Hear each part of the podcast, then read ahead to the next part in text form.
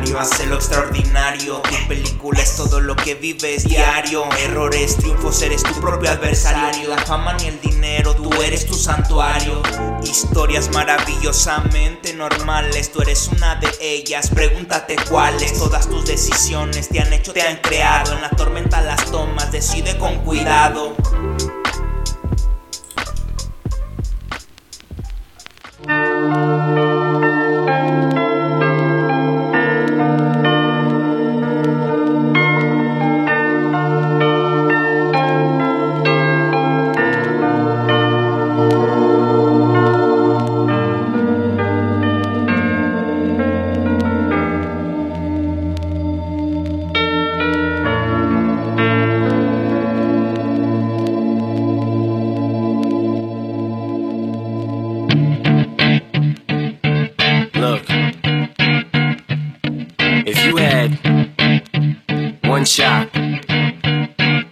Opportunity to seize everything you ever wanted in one moment, would you capture it?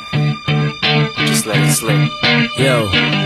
His palms are sweaty, knees weak, arms are heavy. There's vomit on his sweater already. Mom's spaghetti, he's nervous. Hola amigos, ¿cómo están? Bienvenidos a un capítulo más de Historias Maravillosamente Normales. Un capítulo que esperaba ya desde hace tiempo. Capítulo especial, un capítulo muy padre para mí. Este, pues bueno, empezamos con esta canción de Eminem que se llama Lose Yourself, si no me equivoco.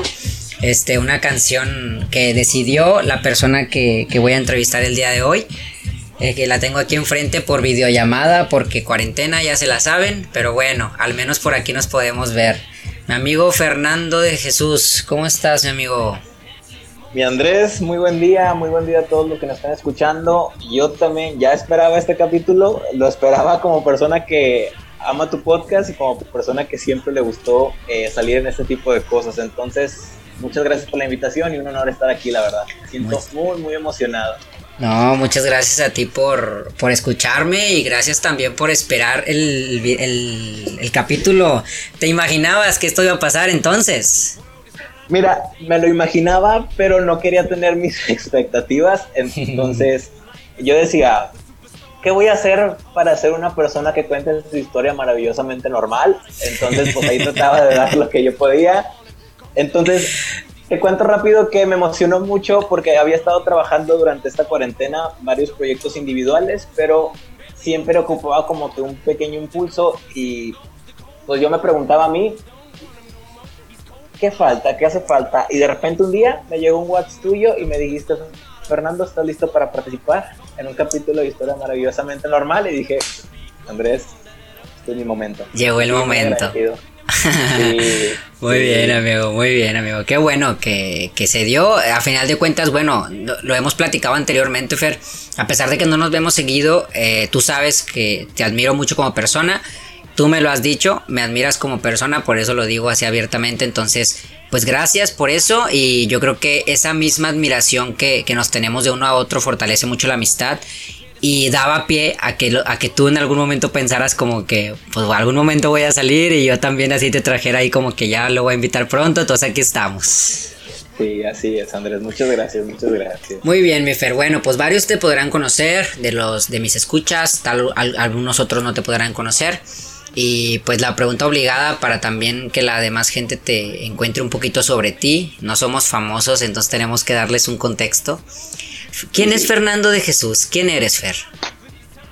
Uy, muy buena pregunta, iniciando con todo desde el inicio. Eh, ¿Quién es Fernando? Te lo quiero responder de dos maneras. Primeramente, una vez más, eh, muy buen día a todos.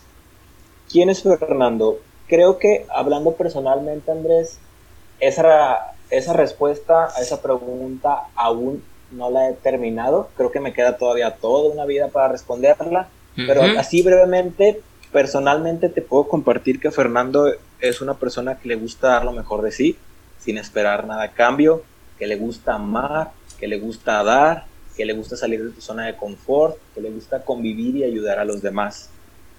Y es una respuesta que puedo agregar, se me pueden pasar cosas, pero más o menos es lo que trato de, fundamentar lo que yo soy en mi base.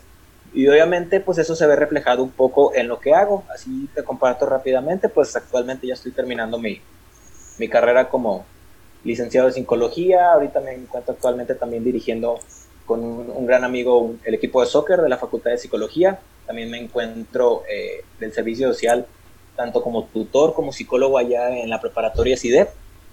Doy talleres también de repente, entonces pues así va. Más que nada esas son mis esa puede ser mi respuesta. Muy bien, muy bien. Me consta, amigo. Todo lo que has dicho me consta porque te conozco. Yo a ti tuve la oportunidad de conocerte gracias a el CIDEP. Ahí cuando yo entré a hacer mi segundo año de prácticas, tú entraste a hacer tu primer año de prácticas. Y desde el principio hicimos muy buen clic, desde el principio nos empezamos a llevar muy bien, empezamos a platicar y conforme pasó el tiempo pues nos fuimos llevando todavía mucho mejor, ¿no?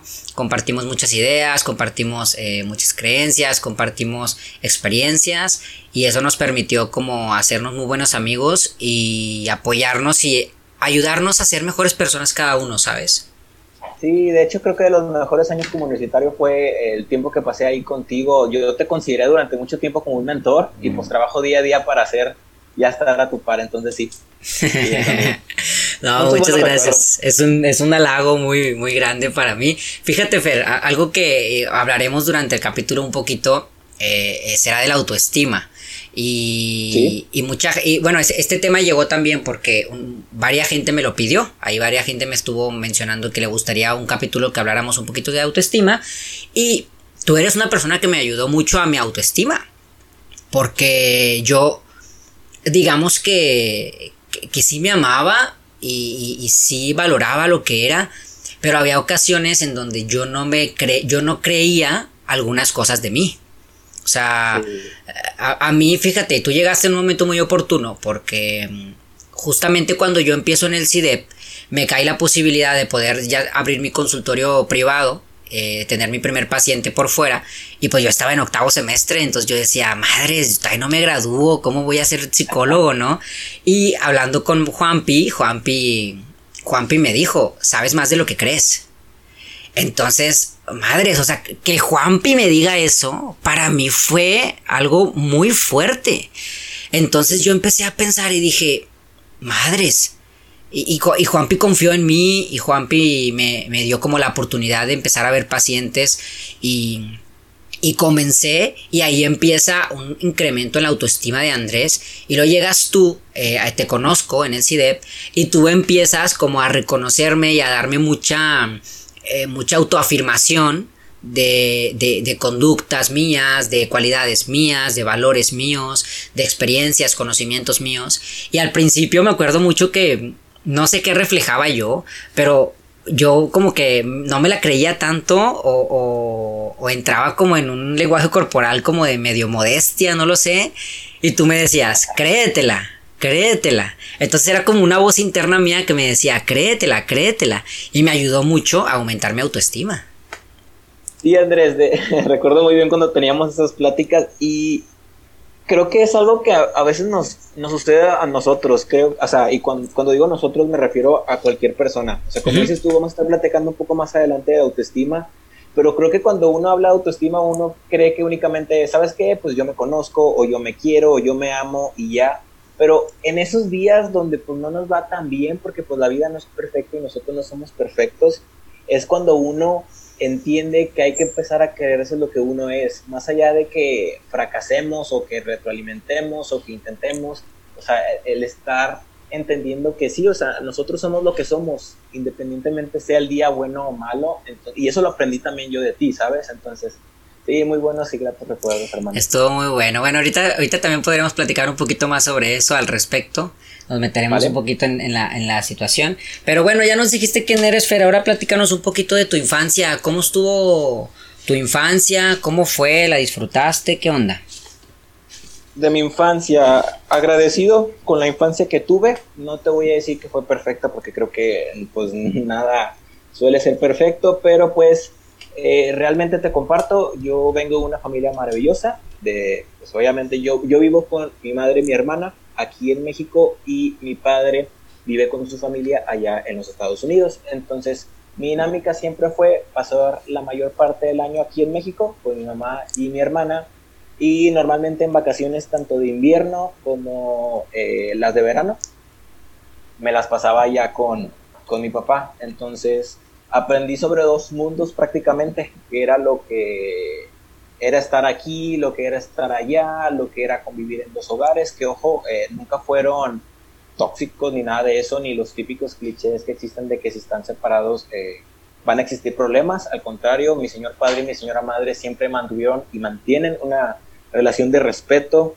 de mucho respeto y mucho amor, sobre todo hacia mí, hacia mi hermana. Entonces, aprendí mucho sobre eso, sobre todo con mi padre cuando iba allá desde pequeño, como él es mecánico, él me enseñó y me ha enseñado a ganarme la vida con el trabajo duro, entonces siempre que iba con él yo trabajaba y trabajo con él y así me fui ganando pues un extra. Y pues aquí en casa, tanto aquí como allá, no creo que nunca me faltó nada. Eso fue pues, o es un poco de lo que ha sido mi vida. Y pues desde joven yo creo que sí me vi reflejado como una persona diferente en el sentido de que yo estuve en una escuela que era católica o que es católica, entonces ahí se manejan mucho lo que son los valores, el amor, la familia, eh, que a pesar de que no tienen la intención mala, te manejan el típico esquema de que hogar es mamá y papá. Eh, sí, ahí. Entonces, pues, ah, fíjate que había ocasiones donde sí, sí me costaba el hecho de que, por ejemplo, en celebraciones del Día del Padre, que yo estaba ahí y pues no veía a mi papá. Yo sé que está conmigo eh, emocionalmente, pero pues físicamente no, y eso de repente me costaba, pero sin embargo, a pesar de todo eso, pues el amor infinito que me tuvieron y me tiene mi padre y mi madre creo que, que me llenó mucho. Y en la secundaria pues fui aprendiendo ese tipo de cosas. También me fui rodeando desde ese entonces de amistades que creo que ahí, desde allí fui entendiendo lo que es una amistad, lo que es apoyar a alguien más. Te comparto una eh, anécdota muy breve. Sí. Yo tengo un amigo que bueno, para no, para no meterme tanto en detalles, estaba yo un día fuera de la secundaria esperando que viniera mi mamá. Entonces viene un chavo y pregunta por X persona. Y yo le digo, pues sí, sí la conozco, ¿qué, qué sucede? Y dice, no, es que ese chico eh, le gusta a una chica que me gusta, entonces pues lo queremos golpear.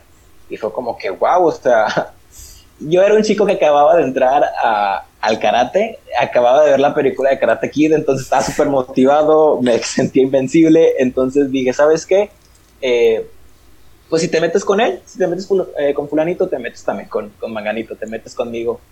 Y dicho y hecho, me siguieron la palabra Andrés y al siguiente día, ¿no crees que llegó la bolita de ese chico con muchas personas amenazándome que me iban a golpear? Eh, típico conflicto de la secundaria y pues yo estaba bien asustado, pero pues ya sabes que uno no se raja. Cuando estaban a punto de golpearme, llega un gran amigo mío y dice, ¿sabes qué? Eh, si se meten con Fernando, se meten conmigo, mi amigo de complexión alta, grande, fuerte, eh, muy seguro. Y entonces llegaron más amigos míos de la secundaria y me defendieron. ¿Por qué te cuento esta historia, Andrés? Porque desde ese día supe que en la, amistad también significa familia y la familia también es amistad. Que puedes encontrar personas importantes, personas que te ayudan no solamente en casa, sino también afuera de. Yo creo que era algo que iba aprendiendo, pero ese día creo que lo consolidé y dije la importancia de ayudar a alguien en momentos importantes, de no desaparecerte, de estar ahí, de entender cuando alguien te necesita sin que se lo pidas y me agradó mucho y desde ese entonces dije, si yo también puedo ayudar a alguien más allá de, las peleas, sino ayudarlo en otro tipo de cuestiones, pues se siente muy bonito apoyarlos. Entonces, así inició mi vida, mi estimado. Fíjate, Fer, que eso que mencionas es muy importante porque la familia también significa amistad y la amistad significa familia en este sentido de lo que uno encuentra dentro de las relaciones. Em, tú cuando entraste, dimos los temas que yo me acuerdo mucho que en la presentación de familia yo entré en conflicto porque les voy a leer específicamente tal cual como dice lo de qué es una familia. Dice, el significado de familia es amplio, al igual que las formas en las que se puede vivir dicho sistema. No existe únicamente un significado de lo que en realidad es la familia, cada quien le da un significado a este término en base a sus creencias y experiencias. Cuando yo leí esto, yo entré mucho en conflicto, Fer. Tú sabes que soy una persona demasiado objetiva. Entonces, cuando yo leo esto enfrente, o sea, yo lo había leído y cuando lo leo enfrente de un grupo, yo les dije, yo me acuerdo mucho, grupo 10, estaban ahí mis muchachos este, del grupo 10 y les dije, esto que está, acaban de leer lo vamos a mandar a la fregada. ¿Por qué? Porque es totalmente subjetivo. La subjetividad no es objetividad. Tenemos que partir de una objetividad. Y cuando tengamos la objetividad, ahora sí ya nos metemos a la subjetividad.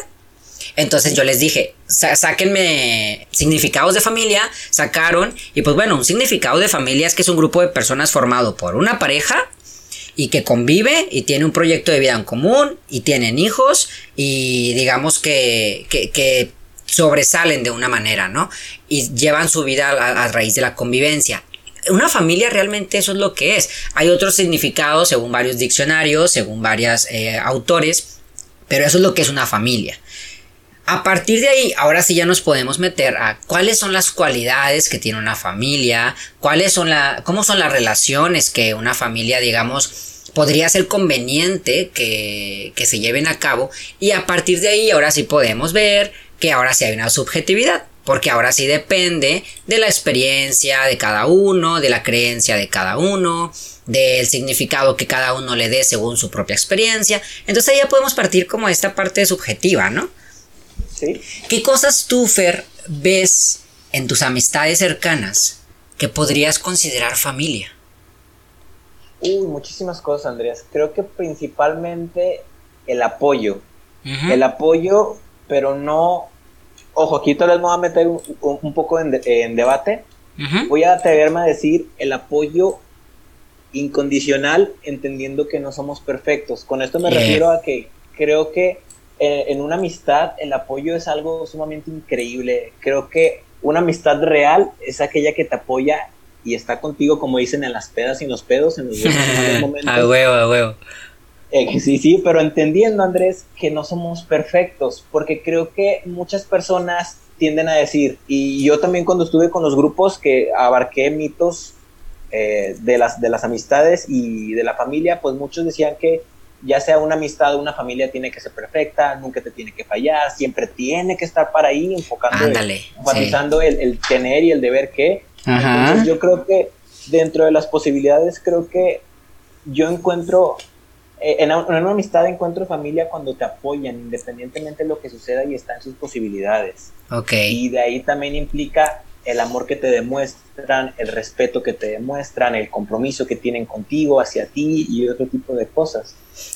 Sí, mira, si te acuerdas, eh, eh, platicábamos en esas, en esas clases que les dábamos en el CIEP y había algunas como palabras clave que nosotros les decíamos que eran como parte de una amistad sana, que eran la confianza, el respeto, el apoyo, que ya lo mencionaste, la aceptación, la libertad, la paz. Entonces son conceptos que nos ayudan a entender cuando estoy en una amistad sana, ¿no? Cuando esta amistad realmente me está dando y aportando lo que... Aporta, dando y aportando amor. en, un, sentido, ¿no?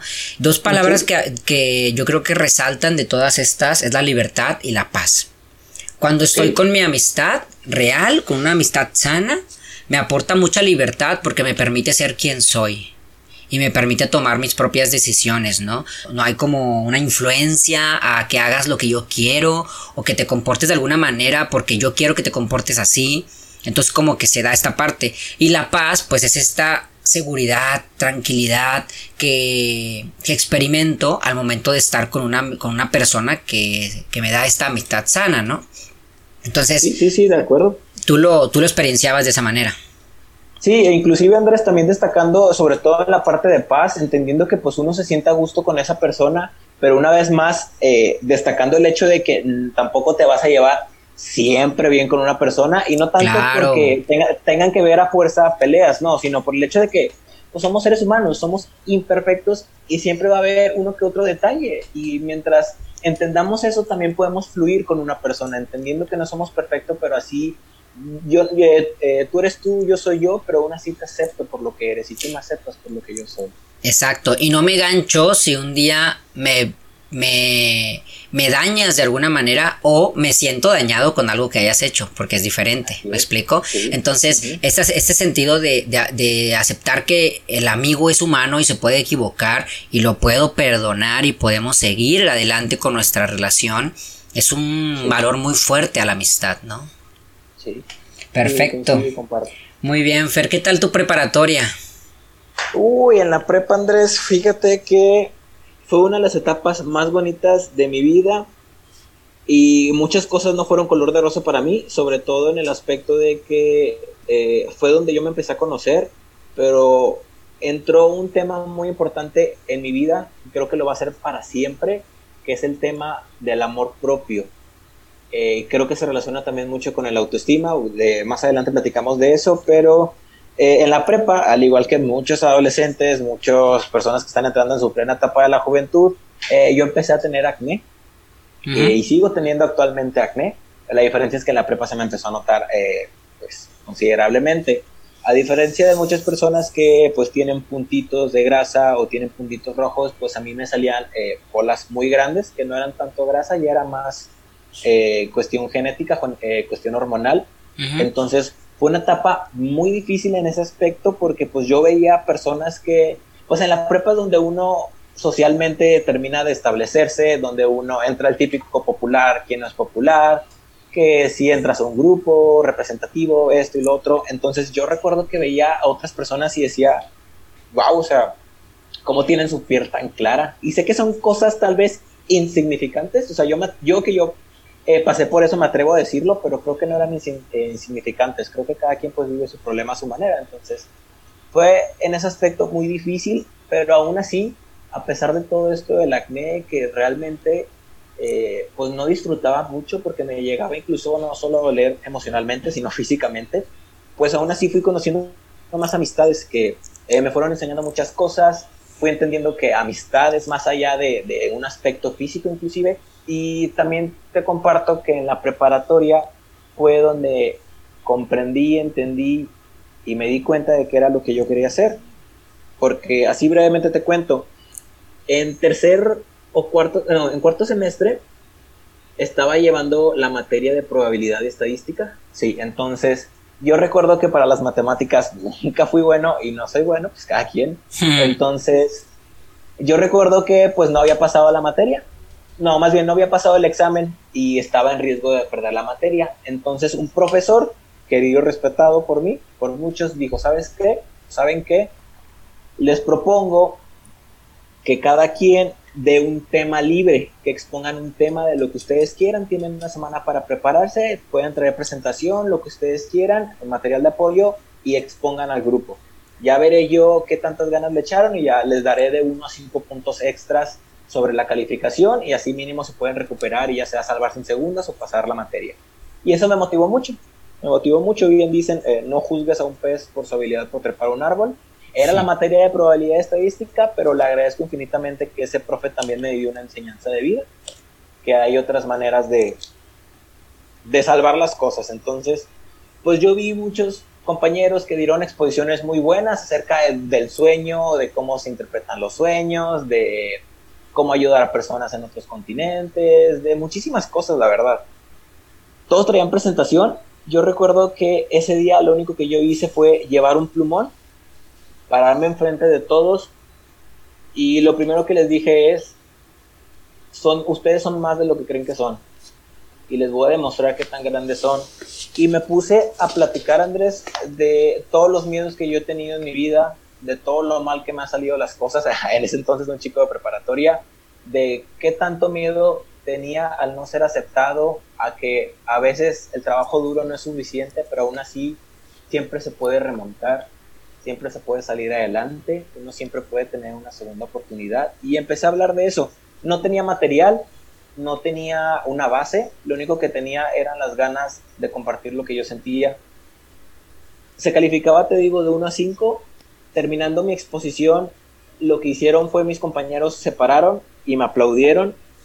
Fue la primera vez que vi que hicieran eso con una persona que estaba exponiendo fue de los momentos más hermosos que, he tenido en mi vida. De hecho, lo recuerdo y me da mucho gusto.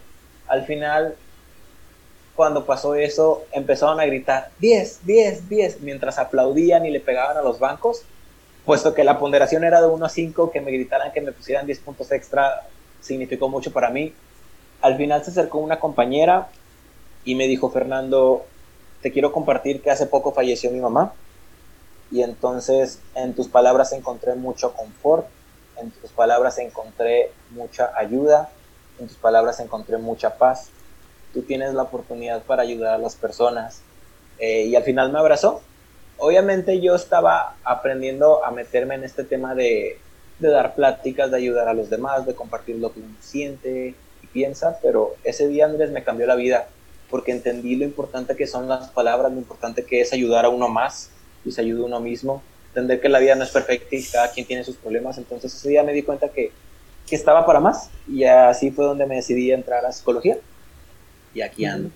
Muy bien, muy bien, creo que es una experiencia halagadora, es una experiencia en donde uno encuentra que cuando nosotros abrimos nuestro corazón a los demás, el, el fruto se da por naturaleza.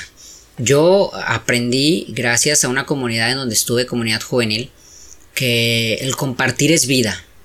Y cuando uno comparte su vida, eh, se florece y, hay mucho fruto. Yo creo que también por esto eh, el podcast eh, se fue como creando en mi cabeza para que se diera. Porque yo creía que si la gente que yo admiro comparte su vida, los demás pueden encontrar eso. En, confort, ayuda, consuelo, palabras de aliento, algo, ¿no? Que, que, por ejemplo, imagínate, yo, yo pensaba, imagínate que alguien esté a punto de suicidarse y que alguien le pase un capítulo de mi podcast y que escuche la historia de Fernando y diga, le voy a dar una, me voy a dar una oportunidad más. ¿Sabes? O sea, eso es lo que yo quiero encontrar. Eso es lo que yo quiero encontrar. Y al final de cuentas tú lo encontraste en ese momento. Sí, Andrés, y, creo que es algo muy bonito, ¿sabes? Porque una vez más haciendo nombre a tu podcast, o sea, creo que todos tenemos una o varias historias maravillosamente normales que tal vez para nosotros suenan muy X o son vivenciales, lo, lo, experimentamos y ya, pero puedes cambiarle la vida a otra persona. Sí, la verdad, coincido totalmente y te quiero compartir también otra experiencia así rápido. Eh, Me voy a adelantar un poco, que en la preparatoria yo recuerdo que había un chavo que durante todas las clases, específicamente era el grupo 207, entonces yo le daba clase los viernes a última hora, que es de 6.50 a 7.40. Entonces el chavo todos los días se acercaba y platicaba conmigo. Entonces un día el chavo pues simplemente no se acercó, se quedó sentado en el banco y todos se fueron. Al final yo me acerco con el chavo y le pregunto, oye, ¿cómo estás? O sea, no le dije que no, no participaste, no le, porque él solía participar mucho, no hubo reclamos ni nada, simplemente le pregunté cómo estás. En ese momento el chico se agarró a llorar como no tienes una idea y me dijo que en su casa estaban pasando situaciones muy difíciles, que ya no sabía qué hacer con su vida y que estaba a punto de hacer cosas de las que posiblemente se iba a arrepentir. Entonces que yo le preguntara él cómo estaba fue un desahogo total. Y también, o sea, coincidiendo con lo que tú dices, creo que uno nunca sabe el impacto que puede tener en una persona hasta que sucede, ¿sabes? O sea, lo que a ti te... Si, si uno tiene la oportunidad de decir, ¿sabes qué? Esto me sirvió a mí, lo puedo compartir, creo que eh, es no importante hacerlo, sino fundamental, porque creo que estamos para ayudarnos unos a otros, ¿sabes? El, sí. Creo que no nos damos cuenta del poder que tenemos, de que tenemos, lo siento, no importa si seas famoso, no eres famoso, si eres rico, si no eres tan rico, creo que todos tenemos un mensaje y tenemos un propósito aquí que podemos dar. Exacto. Y pues bueno, entonces sigamos con esta historia que, que puede impactar a muchas personas. Después eh, ya decidiste tu vocación, digamos, y entraste a la facultad. Así es, Andrés. Eh, a pesar de todo eso, de toda la experiencia, pues, pues sí le pensé. Eh, de hecho, decidí inscribirme a psicología el mero día que se cerraban las inscripciones, porque aún así pues tenía mis dudas. Yo seguía en el típico cliché de que psicología es ayudar a las personas, pero pues dije, va, yo creo que puedo ayudar a alguien y pues ahí me metí. Los primeros semestres de psicología, te seré sincero, no aproveché para nada la carrera. Era yo un universitario que solamente iba la facultad y me iba a casa. Eh, a pesar de que me propusieron entrar a, muchos grupos, a muchos deportes, a muchas actividades, me negaba rotundamente, principalmente por el tema del acné. Yo veía cómo las personas aún eran más abiertas con esos temas, que las personas también se empezaban a fijar un poco más en la apariencia, sobre todo física, y realmente te lo voy a compartir y voy a ser sincero, había días donde yo me levantaba me lavaba la cara, me veía al espejo y no, o sea, no, no me gustaba, no me sentía yo, me sentía tan mal eh, y realmente sí me dolía mucho. O sea, yo recuerdo que yo apagaba la luz al momento de cambiarme porque no quería ver mi cara. Yo recuerdo que al salir de, de bañarme, yo movía los espejos porque no me podía ver, porque de verdad no podía, porque el verme era inmediatamente una lluvia de, de creencias negativas que iban a, desde el soy el peor, eh, soy muy feo, el acné me define, no voy a ser como los demás. Y es bien curioso, alguien que estaba estudiando la carrera de psicología. Digo, no somos perfectos, yo quiero ser honesto y sincero. Entonces, durante mucho tiempo esos fueron mis pensamientos. Una de las formas en las cuales yo ahogaba todo eso y canalizaba mi energía era el deporte. Entonces, conforme pasaron los semestres, yo nunca me animé a representar a mi universidad, tanto por problemas que tuve ahí con personas y sobre todo por el hecho de que eh, pues yo no quería que me vieran sudar, porque eso implicaba que mi cara se hinchara más, se viera más roja y dejaba de hacer muchas cosas, Andrés. No iba a albercas, no iba a casa de compañeros, de amigos, muchas veces inclusive no iba a fiestas porque me limitaba, o sea, literalmente un grano me limitaba. Entonces el deporte era un gran escape para mí, pero de tanto deporte que hice y de tanta energía que canalizaba, pues todo en exceso hace mal y lamentablemente, bueno, no lamentablemente, pero pues por obras de la vida me terminé lesionando y por obras mías me terminé lesionando, me desgarré los meniscos y pues el ligamento, pues a todo lo que da me lo destruí prácticamente. Entonces fueron épocas muy difíciles para mí porque lo único que me que sentía que me hacía diferente pues ya no me ayudaba, ya no me podía ayudar. Entonces yo recordé que yo recuerdo que ese día le le dije a mi mamá, o sea, cuando fui con el traumatólogo, porque primero eh, pues pensé que era una lesión, estaba en mi etapa de negación a todo lo que da. Cuando fui con el traumatólogo me dijo, ¿sabes qué? Solo con revisarme un poco me dijo, vamos a tener que operar, eh, deja de hacer ejercicio ahorita y por lo pronto olvídate de hacer ejercicio muy rápido. Yo recuerdo que dijo, ok, está bien, no hay problema, pero llegué a casa y estaba hablando con mi mamá y lo primero que le dije fue, ¿por qué a mí? O sea, ¿por qué todo esto me pasa a mí? y me solté a llorar muy fuerte y me fui encerrada en mi cuarto y recuerdo que independientemente de, la, de, en quién creas, puedes creer en el cielo, en la Virgen, en la mar, en la tierra, yo en ese caso yo creo en Dios. Recuerdo que hablé con Dios y le pregunté a Dios, o sea, ¿qué hice mal? ¿A quién le estoy fallando como para que esto me estuviese sucediendo a mí? Y, y, y yo solo me confronté y dije, yo sé que no, no es la gran cosa, sé que hay personas que están sufriendo peores cosas, sé que hay personas que han perdido un ser querido, han perdido literalmente la pierna, eh, han perdido oportunidades, pero dije, yo trataba de hacer las cosas bien, Dios, ¿qué fue lo que hice mal? Entonces, yo recuerdo que durante mucho tiempo creí que no había tenido respuesta y en ese tiempo, te seré sincero, me la pasaba en casa encerrado, en mi cuarto no podía hacer muchas cosas, me operaron, eh, Así inicié el semestre, muletas, no, me caí varias veces en la facultad. De hecho, creo que por eso cambiaron las... Antes la facultad de psicología tenía, no es crítica, al contrario, es una área de oportunidad muy gigantesca, tenía piedritas en caminos de piedras, entonces yo recuerdo que varias veces me caí ahí y pues ya lo cambiaron a puro pavimento. Entonces cada vez que me caía, si de por sí no me gustaba llamar la atención porque todos, cre yo creía que todos me miraban por el acné, entonces, el que me vieran con muletas o con una rodilla, dije, no quiero causar lástima, no quiero que me vean. Entonces me empecé a alejar mucho de todos, inclusive me empecé a alejar de Dios, de mi familia y de mí mismo.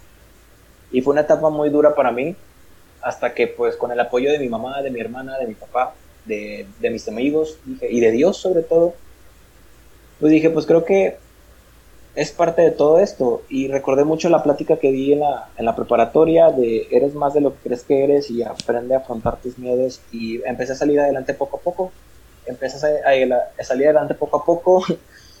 Me creí por fin que había superado todo eso y pues obviamente llegó la soberbia, llegó el exceso, empecé a hacer deporte otra vez, me creí invencible eh, y me volví a lesionar. Me volví a lesionar más fuerte y ahora sí fue cuando me dijeron, Fernando, o sea, lo más probable es que ya te recomendemos que no practiques deporte. No porque te vas a, no porque estés eh, súper mal, no porque literalmente ya no puedas caminar, pero es un riesgo muy grande el que hagas deporte.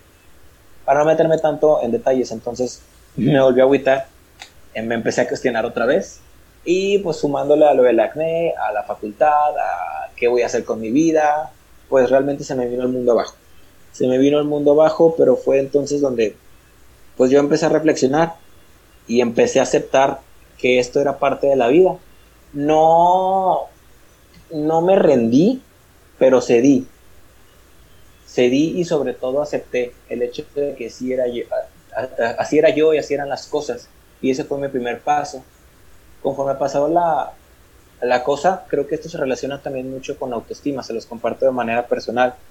Me animé a intentar cosas diferentes, a hacerle la lucha por otras cosas que no fueran el deporte y pues entre esas cosas estaban pues mi apariencia personal, mi apariencia física, estética, entonces ya me mediqué porque mi acné pues sí ocupaba medicamentos, ocupaba estar medicado porque, y cito las palabras de mi dermatóloga, tu acné en una escala de 1 al 12 está en un 11 pegándole a 12, entonces dije, wow, sí está fuerte, entonces empecé a tomar medicamento Andrés y te comparto que me sentía de maravilla porque me veía, yo no veía ningún grano, eh, veía mi cara como súper limpia, no veía ningún pocito, ninguna mancha roja, ya no tenía miedo a prender la luz, ya no tenía, ya no me tenía que poner cremas ni mascarillas ni nada. Pero ese día me di cuenta, o sea, hubo un día, Andrés, donde me salió solo un grano y me sentí fatal.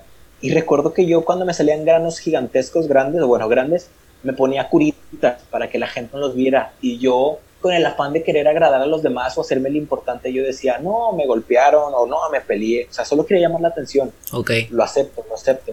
Entonces, uno de los mejores días de mi vida fue un día donde un curita se me cayó y así expuse y la gente como quiera me felicitó a pesar de mis miedos. Eh, salí a platicar con amigos, fue, un día rutinario, un día normal, pero la diferencia fue que para mis seres queridos eso no tenía importancia. Y fue donde yo dije, porque, o sea, ellos no le dan importancia, porque la importancia, o sea, ellos me aceptan, porque yo no habría de aceptarme? Y fue donde decidí que el primer paso para aceptarme incondicionalmente no era de ser perfecto, sino ser imperfecto y amarme como soy. Dejé el medicamento lo, dejé, dejé de medicarme. Obviamente ocupé el gran apoyo de mi madre y dije, pues sabes qué, vamos a darle así. Empecé a ir a terapia, empecé a tratarme poco a poco, empecé a conocerme, a entender que yo era más que los roles que soy, que yo era más de lo físico, porque yo recuerdo que cuando mi terapeuta me preguntaba quién eres o descríbete, yo decía, pues soy alto, eh, soy flaco, soy deportista, soy alumno, etcétera, etcétera, las cosas que todos decimos. Pero me dijo, esas son cosas superficiales que cualquiera me puede decir. Quiero que Fernando me diga lo que nadie sabe, que haya dentro de ti. Y ahí fue entonces donde entendí que me quedaba toda una vida para descubrirme, ¿sabes? Y que yo soy más allá de todo eso. Y pues así fue mi camino. Así fue mi camino que sigue hoy en día con respecto al tema del acné. Y sobre todo, Andrés, compartir para Independientemente, yo creía lamentablemente que el, eh, que el acné es una condición. Obviamente no lo es. Creo que nosotros nos limitamos muchas veces, pero yo entendí que el acné es algo más que me describe. Así como soy una persona alta, deportista, que le gusta hablar mucho, eh, que le gusta amar, que le gusta dar lo mejor de sí, también soy una persona que tiene acné. Y eso es una cualidad más de mí. Y no se trata de ser conformista y decir, ah, pues ahora voy a vivir con acné toda mi vida. No, es entender que es algo parte de mí y me acepto porque soy imperfecto. Pero dentro de lo imperfecto yo me quiero, ¿sabes? Sí. Y pues así fue mi proceso. Eh, luego ya fue donde entré al CIDEP. Ok. Al CIDEP. Hay una, hay una, hay, hay una frase que me gusta mucho y yo la he manejado en terapia con varios pacientes, donde les digo, trabaja en tu cuerpo porque lo amas, no porque lo odias. Si tú comienzas a ir al gym porque odias estar flaco, o comienzas a ir al gym porque odias estar gordo, si comienzas a comer bien porque odias tus lonjas, si comienzas a, a, comprarte cremas y a ponerte en tu cara porque odias cómo se te ve tu piel, no vas a llegar a ningún punto. Porque vas a estar trabajando con algo superficial y vas a estar trabajando con algo que en el momento en que dejes de ir al gym o dejes de alimentarte bien por alguna situación, o dejes de ponerte cremas, te vas a volver a odiar. Pero si al contrario, yo voy al gym porque amo mi cuerpo y quiero estar mejor, si hago dieta porque amo mi cuerpo y quiero estar mejor físicamente y en salud, si me pongo mis cremas porque amo mi cuerpo, amo mi cara y quiero verme bien para mí mismo, le estoy dando al clavo. Porque amarse no significa tirarte a la hamaca y quedarte en la zona de confort y decir, ah, pues que así soy y me amo y ya, ¿no? Que hagan lo que quieran, pues yo me amo, yo así soy, así soy, te, estoy flaco, estoy gordo, tengo obesidad, no me importa, así soy, a ver cómo le hacen. No, significa amarte y cuidarte. O sea, el amarte implica también el cuidado y eso es lo que le da un plus a la autoestima. Entonces es importante esta parte, cuando trabajemos en nosotros o cuando hagamos algo para nosotros mismos, que sea porque me amo, no porque me odio o porque odio algún aspecto de mi vida. ¿Me explico? Y yo creo que le diste al clavo. Al principio era mucho como, es que no me gusta, entonces me lo cubro. ¿No? Es que no me gusta, entonces me tapo. Y después fue, no, me amo, me acepto y por eso sigo trabajando en mí. Y ahí fue donde hizo este match, ¿no? Sí, Andrés, y entender que, primeramente, que es un proceso que dura no te voy a decir que para toda la vida, pero es un proceso que cada quien vive a su manera, ¿sabes? Claro, claro. entender que si a pesar de todo, a pesar de que trabajes en terapia, a pesar de que te, te dé rituales para amarte incondicionalmente, si hay un día donde dices, pues no me siento muy bien, es válido. Claro. Estás, estás, aprendiendo a reconocer que pues tienes emociones sobre ti y está bien, es aprenderte a escuchar. Y me encantó eso que dijiste, también recalcar eh, el hecho de, de encontrar esa motivación y ese amor propio primero de ti hacia ti para luego darlo a los demás. Porque yo también recuerdo que hacía, o sea, que yo quería eh, como que balancear mi mala cara con hacer ejercicio, como muchas personas lo suelen hacer. Pero yo recuerdo que cuando iba a hacer una repetición más, decía, no, pues piensa en la persona que te gusta. No, pues piensa en cómo se va a ver tu cuerpo en la playa. O piensa que eso es lo que se va a dar más a notar. Y el día donde esas motivaciones externas no estaban, era el día donde yo me sentía fatal, porque entonces, ¿qué me motivaba? Si yo no me motivo y si yo no me quiero, ¿qué me va a motivar? Entonces me entendí que si primero uno está para sí mismo, va a poder estar para los demás. Y no porque uno se vuelva egoísta y decir, como dices tú, o sea, yo me amo y soy como soy, me quedo en mi zona de confort. No, entender que el, el principal compañero de tu vida vas a ser tú mismo. Aprenda a convivir contigo, a quererte, a entender que no eres perfecto y que puedes vivir con eso realmente. Y lo puedes disfrutar. Yo creo que esa es una motivación muy buena y yo lo aventaría al aire a, los escuchas. Eh, eh, con la única persona que vas a convivir toda, toda, toda tu vida, en todos los momentos de tu vida, es contigo mismo. Es con la única persona que vas a convivir toda tu vida. ¿Con quién quieres convivir toda tu vida? ¿Con qué Fernando quieres convivir toda tu vida? ¿Con qué Andrés quieres convivir toda tu vida? ¿Con qué Cecilia quieres convivir toda tu vida. Y cuando encuentres a ese Fernando, a ese Andrés, a ese Cecilia, ponle tu nombre, ahí vas a decir, a eso le quiero tirar y quiero convivir con esa persona toda mi vida, ¿no? Creo que, ahí también está el punto, esta parte de amor propio y de hacerlo por mí y para mí. Y obviamente el hacerlo por mí y para mí, pues por añadidura vas a impactar a muchas personas y lo vas a terminar haciendo, los demás también se van a ver beneficiados, ¿no? De esto. Pero que primero lo hagas por ti, que esas 50 lagartijas las logres por ti y no por la chava que te gusta, ¿no? Sí, porque te digo, suele suceder mucho. Y no es que esté mal hacer una cosa u otra, pero te digo, yo en lo personal puedo compartir que el día que esas motivaciones no estaban, o sea, literalmente yo decía, pues entonces, ¿para qué lo hago? Y no me daba cuenta que la respuesta la tenía enfrente de mí y la sigo teniendo enfrente de mí en el espejo. O sea, la respuesta era yo. Sí, es motivación, es motivación intrínseca. Así es. Exacto. Cuando tenemos una motivación extrínseca, esa motivación se puede caer en cualquier momento. Y si se cae, mi motivación se cae. Entonces, busquemos esta parte intrínseca, ¿no? Muy bien, Fer, yo creo que eso ha dado mucho, ha aportado mucho al capítulo de hoy. Muy bien, muy bien. Después tuvimos un, tuviste otro problema de salud, Fer. Sí, después cuando yo creía que ya por fin ya estaba tratando lo del acné, ya hacía ejercicio por y para mí, las cosas primero la, me cuidaba por y para mí y luego pues para poder aportar a otros y, así, eh, pues empiezo a tener dolores yo en el pecho sobre todo, yo pensé que era otra vez por hacer ejercicio de más, pero trataba de cuidarme mejor. Aún así, pues por salud, eh, decidí a checarme y pues fui con un cardiólogo específicamente, me hicieron varios estudios y me dijeron que yo tenía una condición física muy buena, eh, pero que aún así tenía un problema de nacimiento en el corazón. Eh, te seré sincero, Andrés, porque ese, eso todavía sigue en proceso, porque todavía me estoy checando, no he entendido exactamente qué es lo que es. las, las primeras palabras que recuerdo del cardiólogo fue el que busca encuentra y posiblemente tengas tú algo ahí. Tal vez no te está afectando ahorita, pero tal vez a largo plazo sí. Entonces me pusieron una dieta, que continuara haciendo ejercicio, pero aparentemente para resumirlo es que fisiológicamente o como está compuesto el corazón, pues yo lo tengo de una manera un poco diferente, eh, sobre todo por las válvulas que bombean sangre y todo eso. No conozco mucho del tema, soy ignorante en eso, la verdad.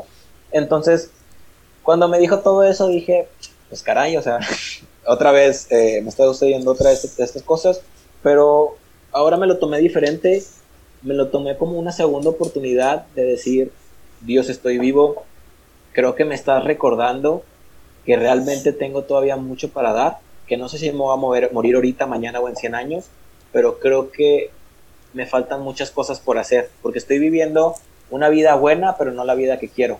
No se trata de una vida perfecta, pero sí de una vida donde diga, hice lo que pude con lo que tuve en el momento oportuno.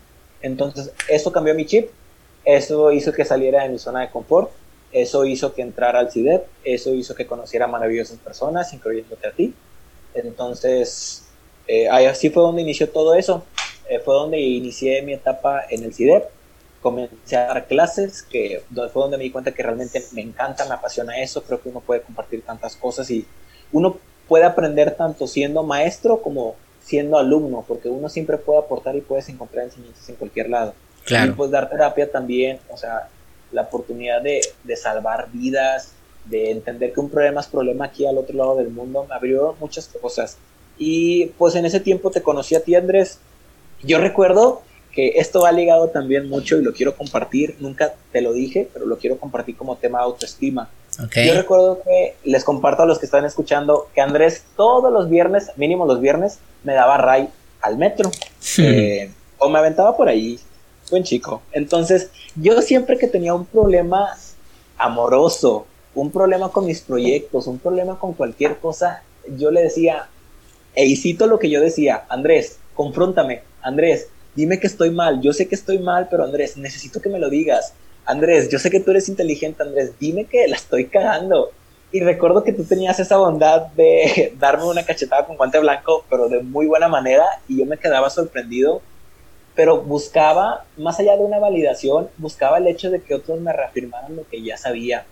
Y es bien curioso porque yo te decía a ti todo el tiempo de que Andrés, créetela, pero yo no me la creía tampoco en mí mismo. Sí, sí, Entonces, algo que entendí también fue que la persona, cuando, cuando yo le hago la pregunta a mis alumnos y a mis pacientes de quién es, quién crees que sea la persona que más te conoce, eh, hago el silencio para que lo pienses tú que estás escuchando esto. Muchas personas me solían decir, no, pues es mi mamá, o no, mi mejor amiga que me conoce hasta lo que no, cosas así. Pero la, la persona que te conoce mejor que nadie eres tú mismo, porque tú más que nadie conoces lo que más le gusta, lo que más le da miedo, lo que le apasiona y lo que no. Entonces entendí que tú me enseñaste, Andrés, eh, que también la respuesta estaba dentro de mí y que mi potencial estaba en mí, que es bueno escuchar a otros porque te apoyan y para eso también somos amigos, la familia, pero que uno también puede encontrar respuestas en uno mismo. Porque pues creo que eso va implícito y explícito con la autoestima, o sea, la autoestima es la percepción que tiene uno, o sea, la imagen que tiene uno de sí mismo, el conocimiento que uno tiene. Entonces, me ayudó mucho, me ayudó mucho todo eso. Yo recuerdo mucho esas, eh, esas, esos viernes. Esos viernes de irnos, eh, eh, nos íbamos en el carro y me decías, déjame aquí, lo, no, hombre, espérate, vas para allá, hombre, relájate, no sé qué.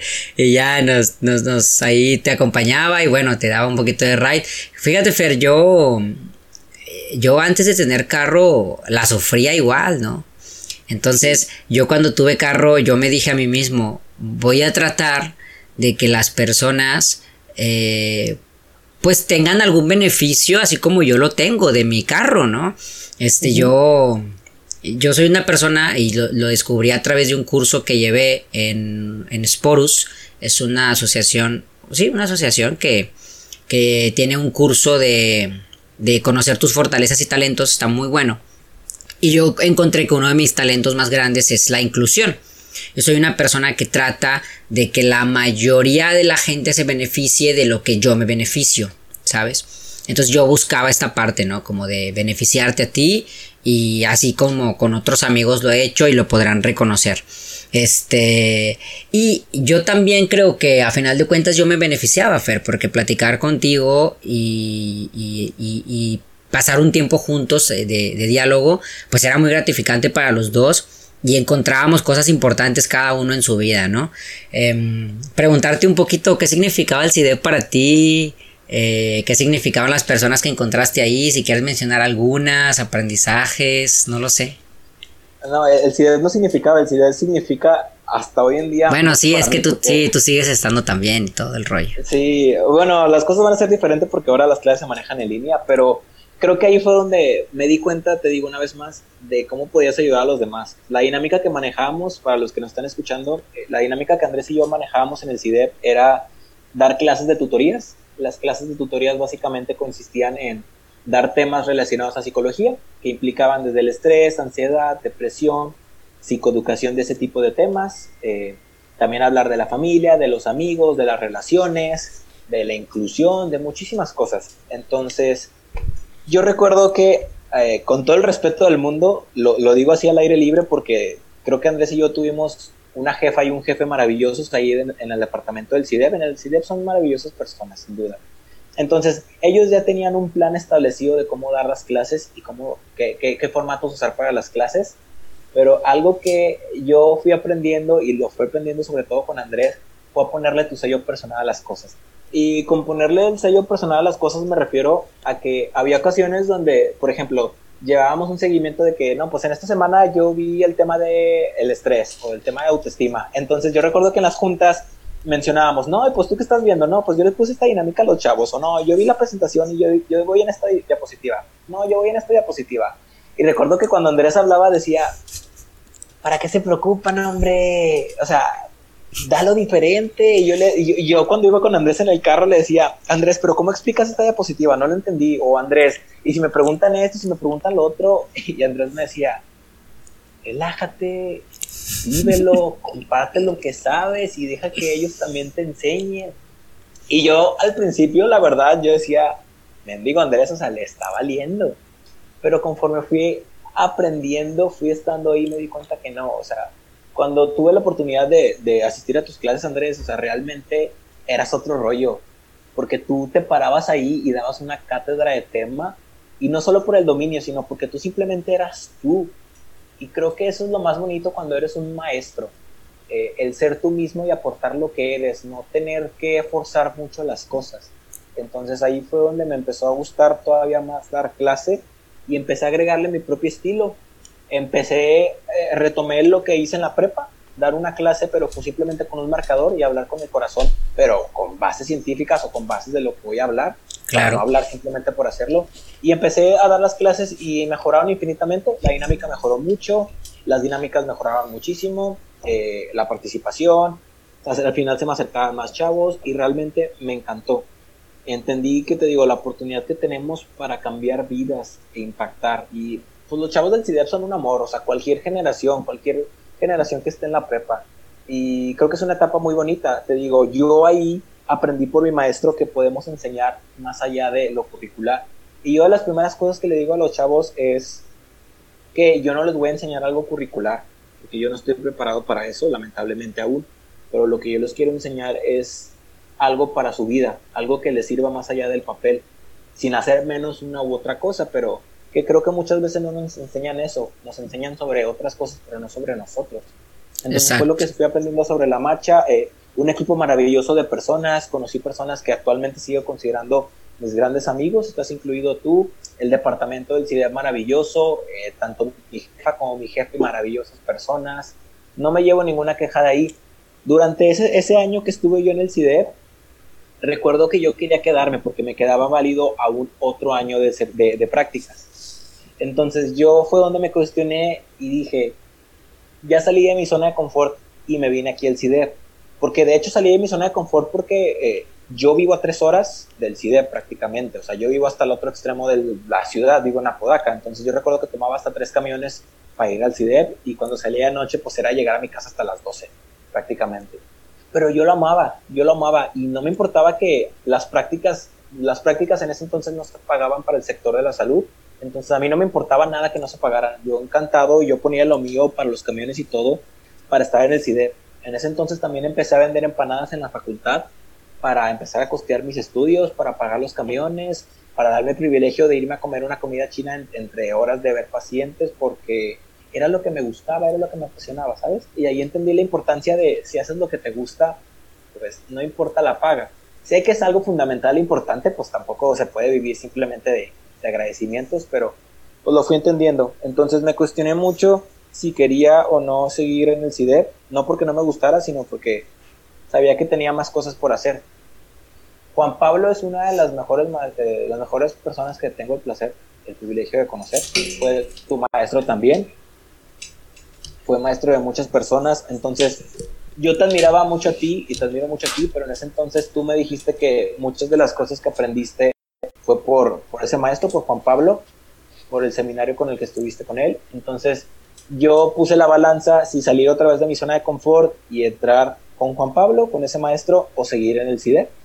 Entonces, yo recuerdo que el último día de, de, de, diciembre que fuimos a prácticas, tanto a ti como a mí nos hicieron como que una despedida, los chavos del CIDE.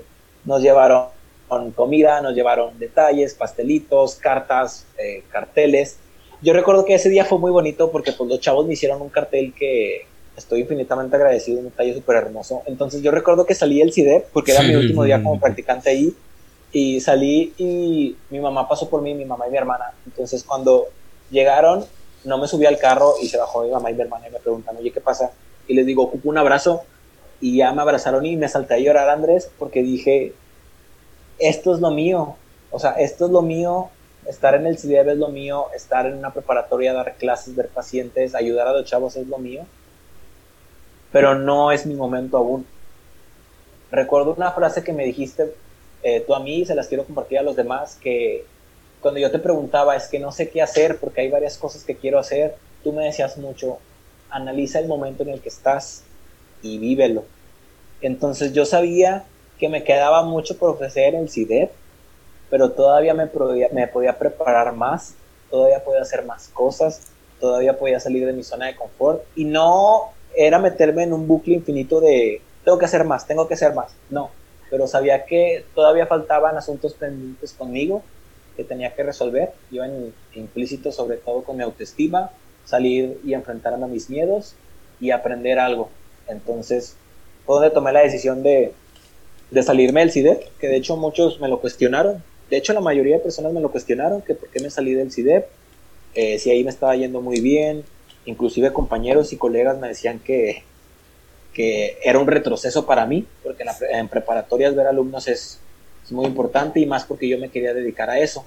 Y me salía todo lo contrario, me fui a la clínica a ver únicamente pacientes. Entonces muchos me, me reclamaron, muchos me, o sea, inclusive se burlaron porque había hecho eso, inclusive conforme pasó el año que no estuve en el CIDEB, la gente se burlaba de mí de que pues, ¿por qué dejé de hacer algo que me gusta? pero pues la respuesta la encontré después. El siguiente año de prácticas fue donde entré a seminario con Juan Pablo y conocí igual maravillosas personas.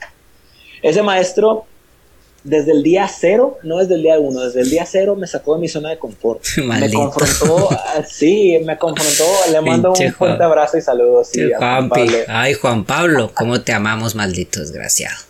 Sí, te mando un gran abrazo. Te mando un gran abrazo. Pero te digo, eh, desde el día cero, me, sacó de mi zona de confort. Y te seré sincero, más de un día me hizo estresarme demasiado, pero porque él sacaba, trataba de sacar el potencial en mí, ¿sabes? Y yo recuerdo que había compañeros que, sin desmeritar a nadie, en su seminario se la llevaban muy relax, una o dos, inclusive tres horas de seminario, y nosotros hacíamos hasta 12 a la semana. Eh, y yo decía que, wow, o sea, esto sí es salir de mi zona de confort. Y Andrés, Andrés, fui entendiendo que Juan Pablo dejó de ser un maestro de facultad y se convirtió en un maestro de vida para todos, ¿sabes? sí, sí, definitivamente. Sí, entonces ahí fui aprendiendo la razón por la cual me salí del CIDEP, a conocerme a mí mismo, a aprender de mí, a enfrentar mis miedos de frente, a salir de mi zona de confort increíblemente. Me enseñó una humildad que no tienes una idea, porque cada vez que te sabías un tema y decías, no, pues sabes qué, ya me sé esto, bueno, te preguntaba de ese tema y todavía te preguntaba más. y hasta hoy en día yo, yo sigo teniendo clases con él, entonces yo recuerdo que en febrero, que fue una de nuestras penúltimas clases, antes de, toda esta situación de la eh, cuarentena, Juan Pablo me hizo una pregunta, o bueno, más bien Juan Pablo hizo una pregunta al salón y yo la respondí. Y después de que la respondí me felicitó, porque en el salón no se la sabían, y pues yo me confié y pues me sentía muy súper estrella y todo. Y saqué el celular solo 30 segundos para escribir un mensaje que me había llegado, o sea, algo sin relevancia para mí. Entonces Juan Pablo me habla y me vuelve a preguntar otra cosa. Y le se la respondo. Me dice, eso ya me lo habías dicho y eso no fue lo que te pregunté. Y dije, ah, pues, ah, caray, pues no, no sé la verdad. Y entonces fue donde me dijo, o sea, Fernando, no se te olvide la humildad de que hasta el mejor cazador se le va la liebre. Se entiende que hay que mantenerse en humildad. Y yo sé, dirán ustedes, o sea, sacar un celular que tiene de malo, pero las enseñanzas van más allá si uno se abre a ese tipo de cosas. Exacto. Y, y creo que tú y yo nos podríamos dedicar, o tú te podrías dedicar un podcast de enseñanzas exclusivas que Juan Pablo nos ha dado, ¿sabes?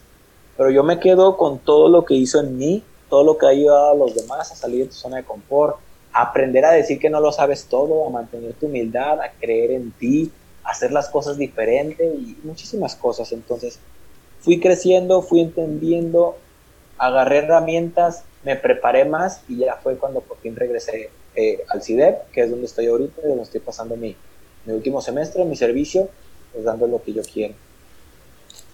Muy bien, Fer, muy bien. Juan Pablo es una persona que, a todos nos, nos sacó de nuestra zona de confort. Todos tenemos una anécdota que, que, nos haya marcado y que nos haya hecho crecer como personas. Entonces, eh, pues digo, ya ha salido en varios capítulos Juan Pablo, ya hemos hablado de él en varios capítulos, pero vuelvo a agregar este agradecimiento a él, a su vida, por, por, por darnos muchas cosas y por enseñarnos a, a ser psicólogos buenos. En el sentido de que un buen psicólogo, pues es un buen psicólogo, un buen profesionista. Y un psicólogo bueno es psicólogo, pero aparte ese psicólogo es bueno, porque es una buena persona. ¿Me explico? Entonces, tratemos siempre de, ser personas antes de, de, profesionistas, de ser personas antes de cualquier cosa, porque eso nos va a llevar al amor, a la paz, a, la responsabilidad, al éxito. Entonces, pues bueno, gracias a Juan Pablo por todo esto. Y pues bueno, Fer, ya nos has estado platicando de todo esto y cómo enfrentaste tus miedos, algunas anécdotas extras que, estén pendientes por ahí, de ahora cómo está Fer ahorita, em, cómo ha luchado contra sus miedos, qué lo ha hecho crecer. Eh, te comparto, Andrés, que en cuanto a todo eso, pues fue un proceso largo que sigue hoy en día, pero hoy puedo decir sin duda y sin miedo que yo me quiero, me amo y me adoro incondicionalmente. Entendiendo que no soy perfecto y que es fácil decirlo, pero antes solamente lo decía y hoy ya lo siento y creo que esa es la diferencia. Amarme incondicionalmente me enseñó que no soy perfecto y que sin ser perfecto puedo hacer perfecto el momento y puedo hacer muchas cosas entendí que no puedo dar todo todo el tiempo, pero sí puedo dar todo a su debido tiempo. Eh, también eso me ayudó, te digo, me empoderó, fue como si volviese a nacer, lo vi como una segunda oportunidad por tantas fiestas que me perdí, tantas oportunidades en el deporte, tantas oportunidades para exponer, para salir, para conocer. Entonces me reinventé desde lo más simple como era vender empanadas. Antes tenía miedo de ir a venderle a alguien para, porque me, me iban a ver me iban a ver mi cara, ahora yo iba y no me detenía y me lucía al vender. Eso me hizo salir de mi zona de confort que me, que me relacionaba con otras personas. Gracias a eso me dieron la oportunidad de dirigir con un gran compañero y amigo que le mando un gran abrazo de la oportunidad de, de estar en el equipo de soccer, de dirigir el equipo de soccer que estoy dirigiendo ahorita. Aceptarme y amarme incondicionalmente me dio la oportunidad de empezar a dar talleres, que mi hermana me dio esa oportunidad y ahorita estoy dando talleres eh, con respecto a todo eso, me, me, hizo darme cuenta de muchísimas cosas. Pero sobre todo algo que también quiero compartir era que cuando entré a esa etapa, hay algo que se llama, yo, yo, lo conozco como la parálisis de, bueno, Juan Pablo la conoce como la parálisis de sobreanálisis.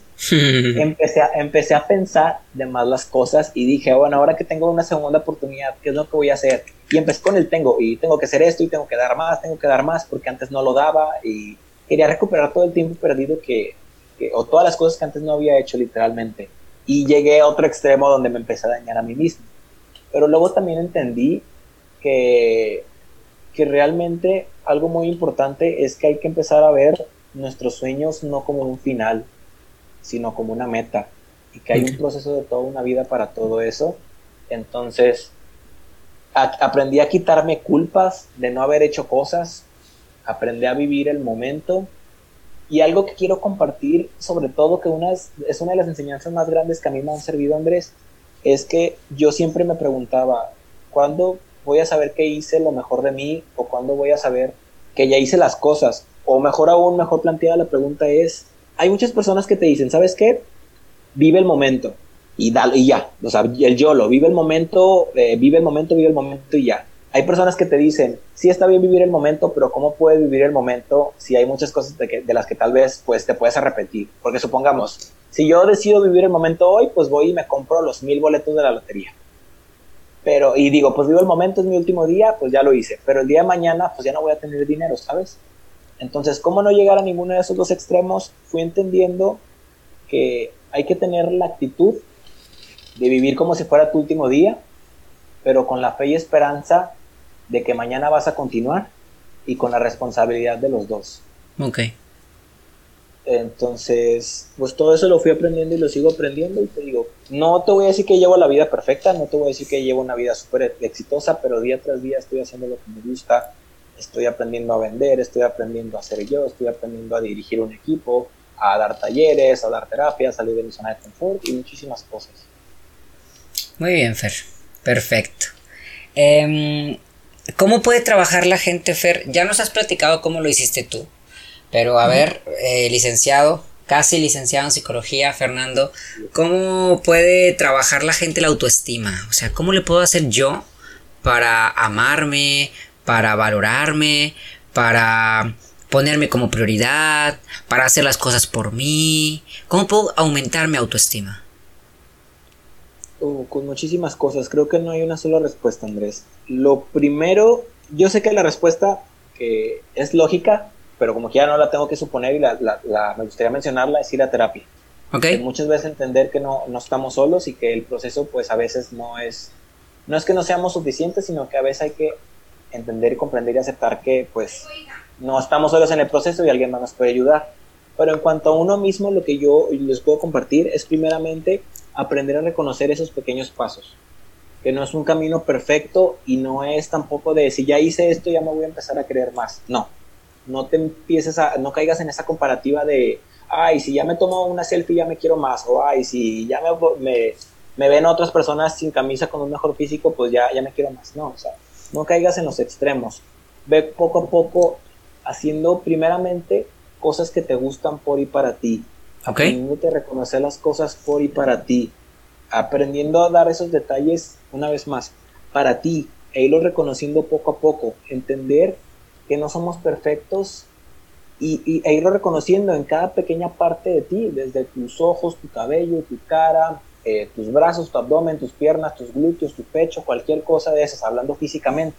Y hablando emocionalmente, internamente, pues también entendiendo que hay, va a haber días donde nos va a llegar el estrés, la ansiedad, inclusive tal vez nos podemos eh, incluso deprimir, porque no podemos estar bien todo el tiempo. Pero entendiendo eso, Andrés, que, que no somos perfectos, pero aún así podemos disfrutar de quiénes somos, creo que es uno de los primeros tantos pasos. Y te digo, me podría soltar hablando de muchas cosas y en internet te vas a poder topar mil cosas de que, ahí sabes que si te quieres querer y amar más a ti, eh, ponte en un espejo y repítete, yo me quiero, yo me amo, o repítelo todos los días, o escucha música positiva, o todo eso, y son cosas válidas. Pero yo, como experiencia de, una, de, de tanto como un futuro profesionista, como también de una persona que ha pasado por eso, te puedo decir ve poco a poco. Y no se te olvide lo más importante, lo más importante eres tú. No importa qué, tú eres tu prioridad. Aprende a decir que no a los demás y que siga a ti primero. Y reconócete y valórate ese tipo de cosas. Porque como dices tú, al final del día el que va a quedar eres tú y no porque las demás personas no te quieran, sino que el, mejor, el, el que mejor te va a conocer y con el que vas a convivir de principio a fin eres tú. Entonces aprende a quererte y a reconocer esos momentos y es el primer paso. Ya que diste el primer paso, créeme que tú vas a ir reconociendo poco a poco cómo vas a ir llevando la situación. Muy bien. Yo creo que has dicho mucho que puede llegar al entendimiento del escucha y puede como comenzar un proceso de, crecer en autoestima, resaltar la parte de la terapia. Yo en lo personal cuando empecé a ir a terapia me empecé a conocer más eh, en, mis áreas de oportunidad y a avanzar como persona. Tener amigos como tú me ayudó mucho a, aumentar mi autoestima, me ayudó mucho a, valorarme y... Y yo creo que también una de las cosas que a mí en lo personal me ayudó mucho fue aprender a aceptar en qué cosas no soy bueno. Yo creo que eso fue lo que le terminó dando un toque especial a mi autoestima y terminó como dar un equilibrio. Porque a veces, bueno, lo mismo que me pasaba era como cuando yo detectaba en que algo no era bueno, entonces yo me, me hacía sentir mal a mí mismo porque en eso no era bueno, ¿no? Entonces trataba como de ser bueno en algo en, en lo que no iba a ser bueno. Porque no es mi área. Entonces como que ensañarme tanto en lo que no soy bueno y olvidarme de lo que soy bueno me hacía entrar como en una mediocridad. Y cuando yo dije, a ver, no soy bueno para esto, no me voy a empeñar en, tratar de hacer esto, mejor voy a hacer aquellas cosas en las que soy bueno y las voy a disfrutar, ahí encontré este, este boom, ¿no? En mi vida, esta explosión en, donde ya empecé a valorarme más, a identificar mis cualidades, a vivirlas, a experimentarlas y me dio mucha, mucho amor y mucha paz interna. Entonces, pues bueno, ahí están los pequeños eh, consejitos y ideas que, podemos tener. Eh, yo, eh, yo les diría, y digo, es, es, parte de una de las cosas que mencionaste ahorita, Fer, pero ir a terapia, ir a terapia te va a ayudar a tener las técnicas específicas que necesitas tú como persona. ¿sí? Hay una técnica que a mí me ha gustado mucho, es escribir aquellas cosas que amo mías, y, pegarlas en, en mi espejo, ¿no? Tenerlas en mi espejo y cada vez que yo me levanto, verlas, ¿no? Y reconocérmelas. Eso ayuda mucho para cuando no reconoces aquellas cosas que no son buenas, las volteas a ver y dices, mira, yo soy rápido, soy inteligente, eh, soy bueno en matemáticas, soy muy sensible, soy muy fuerte y empiezo a reconocer mis fortalezas, ¿no? Eh, eso yo, yo, he encontrado que es una buena técnica para fortalecimiento y, y autorreforzamiento de cualidades. Entonces, pues puede ser, pero eh, recalcar lo que dijiste al principio. Si quieren crecer en autoestima, la verdad, vayan a terapia y les van a dar las técnicas y estrategias adecuadas que les van a ayudar personalmente a crecer en, la autoestima. Entonces, pues bueno, Fer, eh, otras cositas antes de terminar. ¿Por qué esa canción, amigo? La canción. Yo soy muy malo para yo soy muy malo para el inglés, güey, no le entiendo ni madre. A ver, explícame. Fíjate, eh, la canción, para los que no la conozcan, se llama Lose Yourself de Eminem. No te voy a decir que soy el fanático número uno de él, pero le admiro mucho. Es una de las canciones que me recuerdan en mi infancia. No te voy a decir que es mi canción favorita. Tengo canciones eh, que me gustan más. Tampoco es la mejor letra, la verdad. Pero esta canción tiene un dato curioso que les quiero compartir. Si conocen inglés, pues van a saber de qué trata. Y para los que no, eh, pues habla básicamente de la historia de Eminem en una, la única película que ha tenido, ha tenido él sobre su vida. Entonces, lo que dice el principio de la letra, que fue lo que dejaste, es que si eh, Eminem pregunta, si tuvieras una oportunidad de capturar o detener todo eso que siempre has querido, ¿aprovecharías esa oportunidad o simplemente lo dejarías ir? Eso me pone a reflexionar mucho en aprender a vivir el momento y entender que a veces las oportunidades están ahí, hay que aprender a tomarlas. Y sobre todo, eh, en esa canción también hace énfasis a aprender que si te reconoces tú, lo que tú eres, lo que tú vales, no importa lo que los demás te digan, porque tú sabes quién eres. O sea, no importa que te digan, ¿sabes qué? Fernando, este, tú no eres buen psicólogo, tú no eres buen entrenador, tú no eres buen profesor, tú no eres buen conferencista. Pueden dar opiniones, es válido, siempre va a haber hate también, es válido, siempre va a haber alguien que señale, es válido, pero la realidad es que yo sé quién soy, y como yo sé quién soy, no importa lo que me digas. Al final de cuentas, mi base está bien hecha. porque yo reconozco lo que soy, reconozco que no soy perfecto, pero reconozco, reconozco que no soy perfecto, reconozco que tengo eh, áreas de oportunidad, pero lo más importante, reconozco lo que sí soy.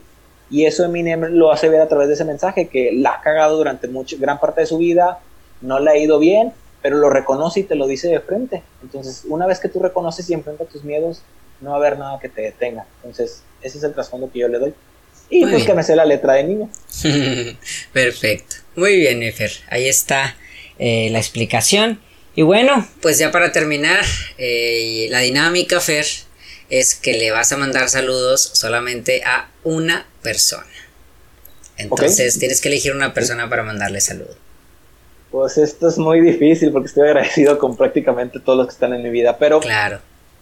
Si eligiera a alguien para mandar un agradecimiento, un saludo y un abrazo sin duda, sería Dios, porque Dios está presente para mí en mis seres queridos. Entonces estoy agradecido con Él y lo que significa para mí y a todas las personas que me ha dado. Muy bien, perfecto. Yo, Andrés, a eh, ver. ¿Puedo agregar? Lo siento que te interrumpo. ¿Puedo agregar algo? Ah, ah, sí, yo voy a mandarle saludos a alguien o, después de mi saludo. no, no, no, tus saludos primero. Ah, bueno, yo voy a mandarle un saludo. Le voy a mandarle un saludo a una persona que no conozco. Pero yo sé que ha hecho muy bien su trabajo y que ha hecho muy bien su vida porque tú eres el reflejo de eso. Le voy a mandar un saludo a tu mamá. Porque yo creo que, digo, sin conocerla, sin tener la, este, la oportunidad de conocerla, eh, a ver si ya me invitas un día a tu casa, maldito, para cenar o algo ahí para aventarnos una buena platiquita. Este, pero quiero saludar a tu mamá y decirle que sin conocer su historia, sin conocer lo que haya hecho como madre, sin conocer todo, todo, todo, todo lo que conlleva su contexto, yo creo, desde mi perspectiva que tengo como tu amigo, yo creo que ha hecho un gran, una gran labor como madre. Y creo que, que, que ha de ser una gran persona, que seguramente ha de ser una persona muy inteligente, muy sabia, eh, que te ha aportado mucho y por eso eres lo que eres, Fer. Entonces, pues saludos a tu mami, que seguramente por ahí también me escuchará. Y pues bueno. No, no, no. Me escuchará cuando, me escuchará cuando escuche tu, tu capítulo. sí, sí, no, gracias, sí, yo, yo lo sé, de verdad estoy. O sea, yo sé que puedo, mandarle saludos a ella, pero ella sabe todo el amor, respeto, el cariño, agradecimientos y todo lo que le tengo. Y ella sabe lo que Dios significa para nosotros, entonces ella va parte de todo eso. Sí. Perfecto. Muy bien. Ahora sí, arráncate porque ya vamos, ya terminamos con eso. Yo sé, sí, lo siento, yo sé que hay un programa y todo eso, pero quiero dedicarme, quiero dedicarle una palabra, o quiero dedicarle unas palabras a cualquiera que lo necesite y se identifique, pero sobre todo a mí, que no sé cuándo voy a volver a escuchar este podcast. Ok. Esto es un mensaje para el Fernando del futuro. Eh, si me lo permites, Andrés. Obvio. Para Andrés del futuro también. Entonces, Fernando, yo sé que a veces las cosas no salen bien. Yo sé de verdad que a veces das lo mejor de ti y las cosas simplemente no se dan. O hay veces donde quieres disfrutar más el momento, donde a veces no entiendes la vida, donde a veces te preguntas, pues, ¿por qué? O para qué las cosas me suceden. Pero quiero decirte, campeón, que que las cosas van a salir. Que tengas fe, que quieras, que ames, que des lo mejor de ti, que apoyes y que sin duda que no dejes de creer.